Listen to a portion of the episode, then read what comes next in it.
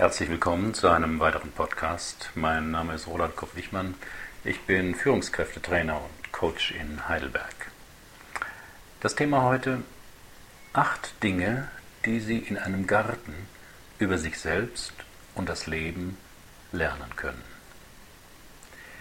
Ich hatte in meinem Leben fast immer einen Garten. Sogar als Student erbarmte sich ein Nachbar und gestattete mir, auf seiner Wiese drei Beetreihen anzulegen. Dort pflanzte ich Gemüse und Blumen. Es waren die 80er Jahre, wie viele andere las ich begeistert John Samers Selbstversorgerbibel, das große Buch vom Leben auf dem Lande, ein praktisches Handbuch für Realisten und Träumer. Und ich träumte von einem autarken Leben auf dem Lande, pflanzte erstmal Tomaten und Buschbohnen, versuchte mich kläglich am Anbau von Getreide und begriff, wie schwer es ist, aus selbstgepresstem Traubensaft Wein herzustellen. Später im eigenen Haus war es nur ein schmaler Garten, in den ich aber einen großen Teich mit Seerosen zwängte. Vor zwei Jahren gestaltete ich denselben Garten um, um ihn, meinem Alter entsprechend, ruhiger und pflegeleichter zu haben. Im Maiheft 2009 von Brand 1 lese ich, dass auch in Amerika die Lust an der eigenen Scholle wächst. Und nicht nur seit Michelle Obama im Garten des Waisenhauses publikumswirksam vor der Presse mit ihren Töchtern in der Erde buttelte. Teils aus wirtschaftlicher Notwendigkeit, teils aus anderen Motiven entstehen in Hinterhöfen, auf ehemaligen Parkplätzen und sogar auf Hochhausdächern Inner City Farms. Die meisten ziehen Gemüse und Obst, einige haben Bienenstöcke, manche Ziegen oder sogar Fischtanks. Wenn ich lese, dass in Deutschland Projekte laufen, wo Schülern beigebracht wird, woher die Milch kommt und dass Kartoffeln nicht auf Bäumen wachsen, wundere ich mich. Ein Zitat aus Brand 1. 4000 Jahre lang haben Menschen gelernt, den Boden zu kultivieren und ihre Nahrung anzubauen. Innerhalb von zwei Generationen haben wir fast alles verlernt und die Initiative der Industrie überlassen. Zitat Ende. Deshalb dieser Beitrag, der Ihnen vielleicht Lust macht, auf Ihrem Balkon oder Fensterbrett, jeder fängt mal klein an, ein paar Blumensamen in die Erde zu drücken und schauen, was passiert. Vielleicht gibt es in Ihrer Stadt auch einen Schrebergartenverein oder die Gemeindeverwaltung verpachtet Gärten. Ein Garten hält jung. Die regelmäßige Bewegung hilft dem ganzen Körper und wie eine Studie zeigt, sogar gegen Altersdemenz. Aber da ich hier nicht für die Apothekenumschau schreibe, will ich auf ganz andere Aspekte eingehen. Ich behaupte, wer Gartenarbeit nicht nur als einen Punkt auf der To-Do-Liste betrachtet, kann durch die Beschäftigung mit der Natur eine Menge lernen. Mir fallen spontan acht Dinge ein. Erstens, es gibt für alles eine Zeit. Wer einen Garten hat, braucht Geduld oder entwickelt sie. Hat man gesät, gedüngt und gewässert, kann man die Hände in den Schoß legen und warten. Das Gras wächst nicht schneller, wenn man daran zieht, lautet ein afrikanisches Sprichwort. Manche Menschen mögen derlei Begrenzungen nicht und versuchen, natürliche Prozesse zu beschleunigen oder auszuweiten. Diesem Drang verdanken wir viele wertvolle Erfindungen, aber auch die zweifelhafte Möglichkeit, dass eine 66-jährige Frau noch Mutter werden kann. Was nun im Einzelnen zutrifft, ist nicht immer leicht zu entscheiden. Doch habe ich es mir zur Gewohnheit gemacht, bei schwierigen Entscheidungen, auf die ich keine Antwort weiß, in den Garten oder in den Wald zu gehen und zu schauen, was mir begegnet. Als allererstes werde ich meistens ruhiger. Eine innere Anspannung und Aufgeregtheit fällt dann von mir ab. Einmal musste ich zwischen zwei Trainingsaufträgen entscheiden. Der eine lukrativ, aber etwas unsicher, der andere eine sichere Bank, aber mit weniger Honorar. Die Argumente in meinem Kopf flogen hin und her. Dann fiel mir ein Eichhörnchen auf, das sich am Fuß einer Eiche zu schaffen machte. Und plötzlich hatte ich meine Entscheidung.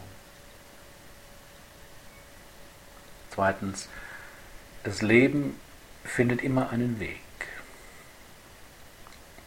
Im Urlaub 1996 auf Sardinien beobachtete ich, wie ein großer Waldbrand ein riesiges Areal verwüstete.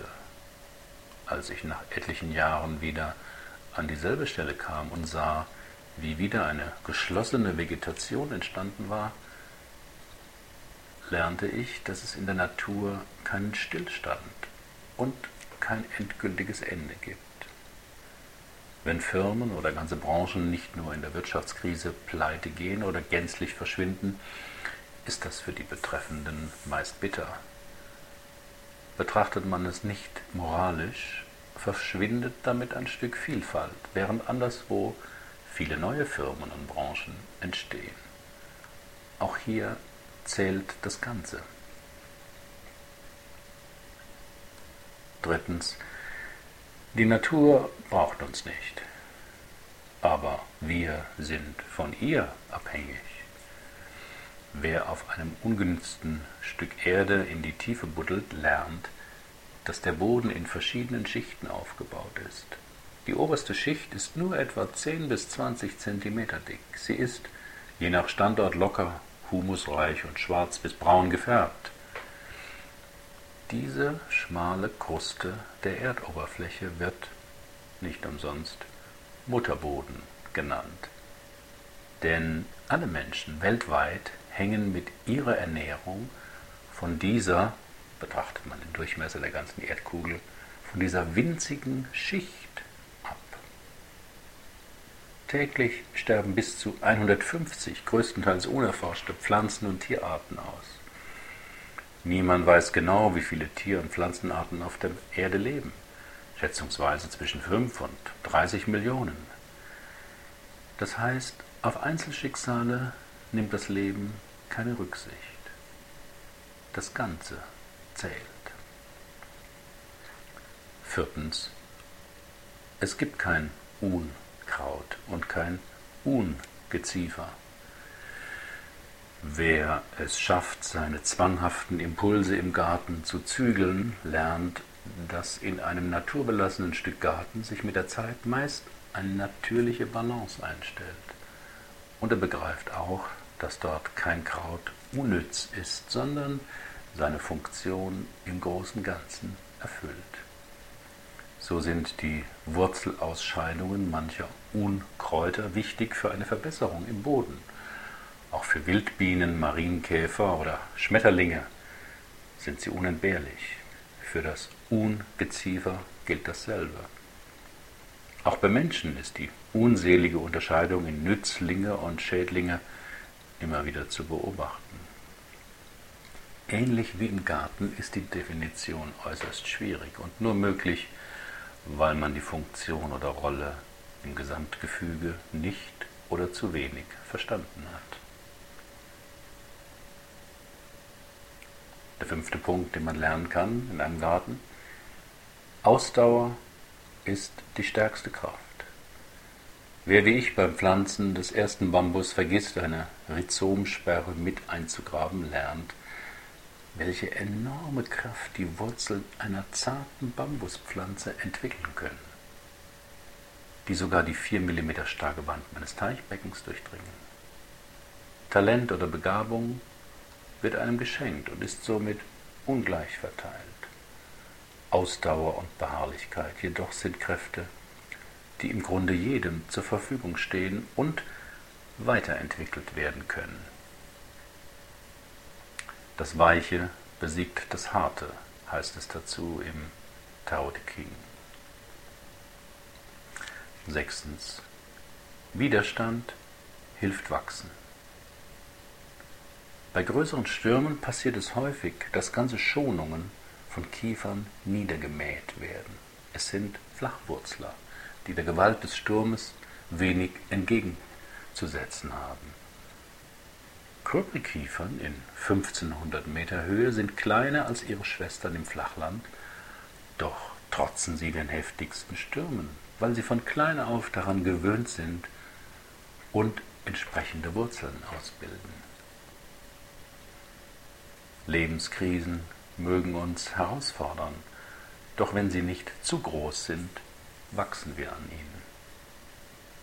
Unsere Stärken entwickeln sich nicht auf der Couch oder im Hafen.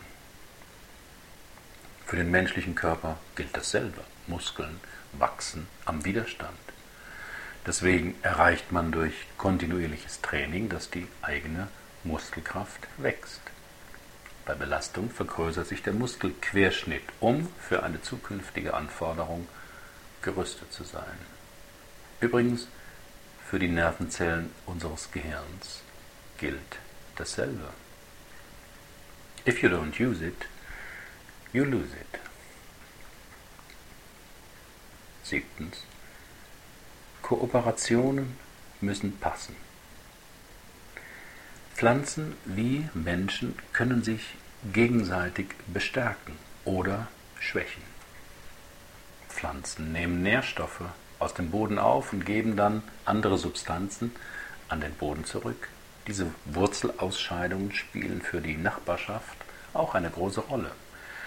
So lernte ich in meinen Gartenbemühungen, dass Kopfsalat und Petersilie oder Kartoffeln und Kohl schlecht zueinander passen, während Kohl mit Melonen oder Kopfsalat mit Bohnen hervorragend gedeiht. Es passt einfach nicht. Kein Gemüse ist schuld. In Teams oder Partnerschaften ist es genauso. Es kommt auf diese gegenseitige Passung an, nicht so sehr auf die Merkmale der beteiligten Personen.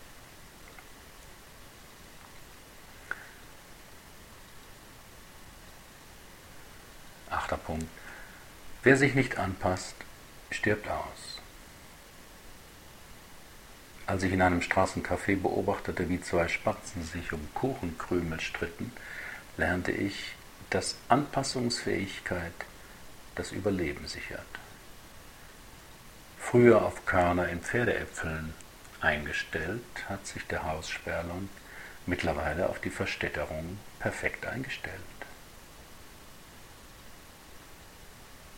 Im Tao Te King heißt es dazu, das Weiche besiegt das Harte, das Schwache triumphiert über das Starke, das Geschmeidige ist stets dem Unbeweglichen überlegen. Das ist das Prinzip der Beherrschung der Dinge, indem man sich mit ihnen in Einklang bringt. Das Prinzip der Meisterschaft durch Harmonie. Für uns Menschen gilt dasselbe. Wer sich an neue Regeln, neue Techniken flexibel anpasst, bleibt am Leben. Wer sich dem trotzig verweigert, kann vielleicht in einer kleinen Nische oder einem Biotop eine Weile überleben. Doch der Prozess des Ganzen nimmt darauf wenig Rücksicht.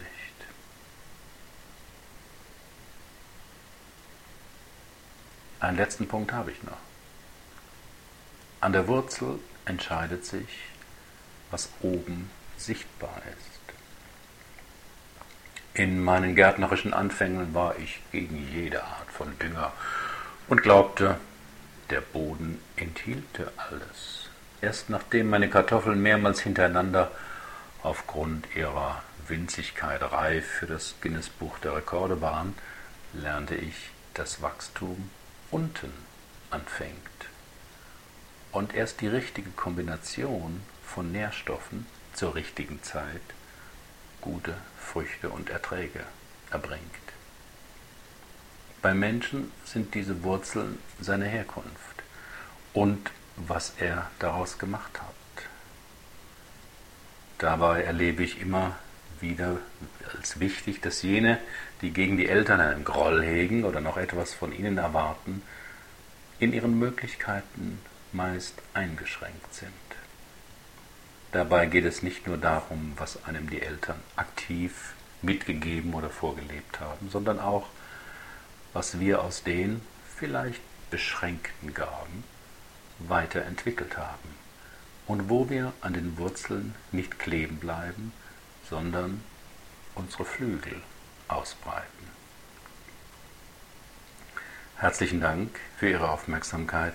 Bis zum nächsten Mal.